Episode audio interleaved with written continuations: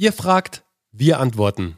Die QA-Sessions von Geschichten, die verkaufen, ab sofort jeden Mittwoch. Los geht's! Die Kerstin hat gefragt, und das ist echt eine der meistgehörten Fragen. Ich finde es total schwer, die Frage zu beantworten, was ich anders mache. Weil ich das Rad ja gar nicht neu erfinde. Ich bin einfach Branding-Fotografin für Sport, Fitness und Gesundheit, aber die Kunden beißen einfach nicht an. Was wären denn meine vier Säulen, beziehungsweise was wäre denn ein, ein Alleinstellungsmerkmal? Vieles klingt in meinen Ohren zu banal, wenn ich es mir selber formuliere und ich sehe den Wald vor lauter Bäumen nicht. Danke mal. Erste Frage, und da muss man immer als, als Unternehmer ganz ehrlich sich selber beantworten. Brauchen die das überhaupt? Wenn niemand anbeißt, ist die erste Frage erstmal, weil sonst muss man nicht weitermachen. Wenn du dir schon beantworten kannst, ja, ich würde die zwar gerne gerne fotografieren, aber die brauchen das eigentlich gar nicht, dann kannst du dir den Wolf kommunizieren und noch so viele Geschichten erzählen. Es wird wahrscheinlich ähm, nichts passieren. Wenn du dir aber sagen kannst, doch, bei anderen funktioniert es ja auch, nur bei mir nicht, dann stimmt noch was nicht beim Storytelling. Und da ähm, ist die Frage, gerade bei Fotografen, niemand kann von außen beurteilen, was ein Fotograf kann. Und seit es diese Dinger hier gibt, diese äh, Smartphones, kann überhaupt niemand mehr sagen, was gut und was schlecht ist, weil die machen passable Bilder.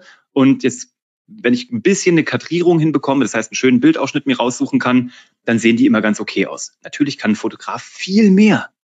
Aber das müssen wir eben auch beweisen. Und ein Fotograf muss Show, don't tell machen. Zeig mir deine Bilder ähm, und sag mir, warum du die so machst. Sag mir, was diesen Stil entwickelt hat. Was ist dein Stil? Und beschreib mir den und erzähl mir das auch gerne. Ähm, das ist das eine. Und das zweite ist, und das gilt für alle, wo sind deine Testimonials? Weil wenn du schon Leute fotografiert hast und die sind da total begeistert mit und die sagen, dieses Bild auf meiner Webseite hat irgendwie einen Karrierepush gegeben oder tut mir gut oder wie auch immer, hat mir so und so viel Uplift bei der Reichweite auf LinkedIn oder Instagram gegeben. Das will ich hören. Und dann sollen die sagen, Kerstin hat einen Stil, der unvergleichbar ist, beziehungsweise ähm, diese Bilder waren ein echter, äh, ein Gamechanger in meinem Leben. Ihr müsst mehr mit Testimonials arbeiten. Wir haben wirklich ähm, auf unserer Webseite haben wir eine extra Untersektion nur mit Testimonials, mit Kundenmeinungen eingerichtet. Und da sind, ist ein Bruchteil drauf von dem, was wir haben. Wir müssten das eigentlich, wir könnten da noch 50 mehr draufklatschen. Müssen wir jetzt auch mal machen. Ähm, wir machen ein Event hier in München im Oktober, wo wir unsere ganzen Kunden einladen und einen Tag verwöhnen. Die Goldene Feder heißt das Event. Da richten wir auch eine Testimonial-Ecke ein, wo jeder, der möchte, einfach hingeht und vor einer Kamera kurz was über uns erzählen kann. Richtet euch es ein, dass ihr die Leute fragt nach Testimonials und zeigt uns die, die schon glücklich sind. Dann spricht das alles für sich. Und dann lasst die doch mal reden. Weil wenn man Testimonials und Kunden mal zuhört, dann sagen die einem ganz oft, warum die bei euch gekauft haben. Kerstin, fragt doch, und das gilt für alle, fragt mal eure Kunden, warum sie sich für euch entschieden haben. Die werden euch Sachen sagen, da, da werdet ihr im Leben nicht drauf gekommen. Und das schreibt euch dann auf eure Website. Super. Pierre schreibt, Hi Bernie, hi Uwe, ich bin Anwalt im IT- und Datenschutzrecht. Parallel ah. betreibe ich seit zwei Jahren den Podcast Recht einfach erklärt.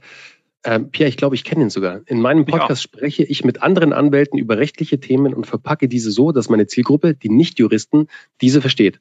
Bisher habe ich den Eindruck, dass meine Hörerschaft mehr Juristen sind als Nicht-Juristen. Wie schaffe ich es, dass ich meine Zielgruppe erreiche? Und welche Ideen habt ihr, damit ich über den Podcast neue Mandanten gewinne? Liebe Grüße, Pierre. Also, ich glaube, was, also erstmal cool, das ist ja schon mega, was du aufgebaut hast, Pierre. Jetzt gilt es eigentlich nur noch, das Ganze so ein bisschen zu verfeinern, auch das Format vielleicht nochmal anzupacken. Uwe, kannst du auch gleich was dazu sagen? Du bist ja auch sehr tief drin im Thema Formatentwicklung von deiner History noch von der als TV-Produzent. Aber ich glaube, was ich auf anderen Plattformen sehe, ist, wenn du den Content noch zielgerichteter an die Hörerschaft ähm, ausrichtest. Das bedeutet, klar, jetzt sprichst du immer mit anderen Juristen über gewisse Themen und ihr versucht es so zu verpacken, dass das ein Normalo versteht sozusagen. Wie wäre es denn, du musst ja vielleicht auch gar nicht mehr im, immer ähm, Interviewfolgen mit anderen Juristen machen. Schau dir mal zum Beispiel Herr Anwalt an auf TikTok.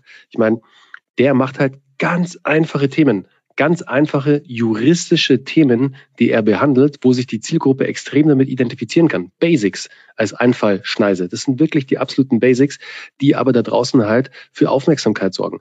Also ich würde nicht zu sehr ins Detail gehen, jetzt wenn es darum geht, neue Mandanten zu gewinnen, sondern ich würde mir anschauen, jetzt äh, bei, bei dir, das siehst du ja äh, selbst am besten. Wie gewinnst du, also mit welchen Themen, für welche Themen stehst du? A, also klar, für das Thema IT und Datenschutzrecht.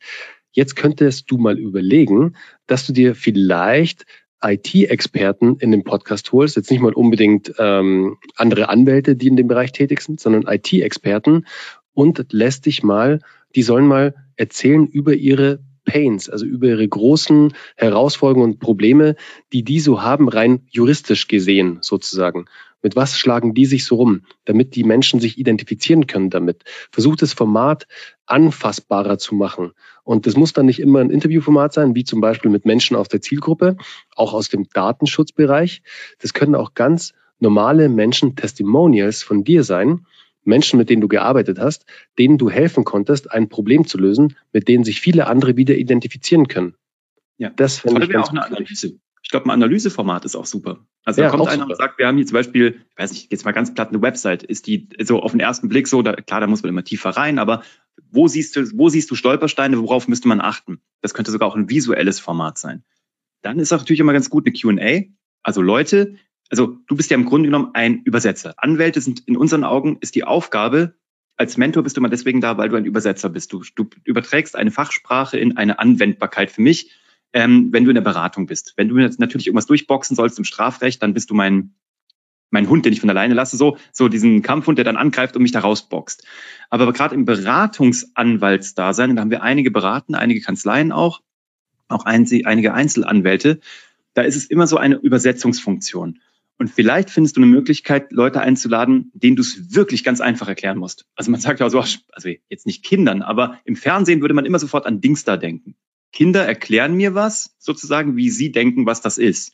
Und da gibt es auch Comedy-artige Formatierungen. Aber da können wir gerne auch mal tiefer einsteigen. Also da kannst du uns auch gerne mal so schreiben, einfach parallel. Weil da eine Formatierung zu finden, kann ich mir sehr gut vorstellen, weil das bietet sämtliche Sachen. Das kann auch mal eine entertainigere Formatierung sein, die dir neue Zielgruppen erschließt, die sich dann auch gerne den anderen Inhalten anschließt. Das war die heutige QA-Session bei Geschichten, die verkaufen. Wenn auch du eine Frage hast, schreib uns gerne deine Frage an office.kuvg.de und wir machen eine Folge darüber. Wir hören uns wieder am Sonntag mit der nächsten regulären neuen Episode, freuen uns auf dich und hab noch eine schöne Restwoche. Mach's gut.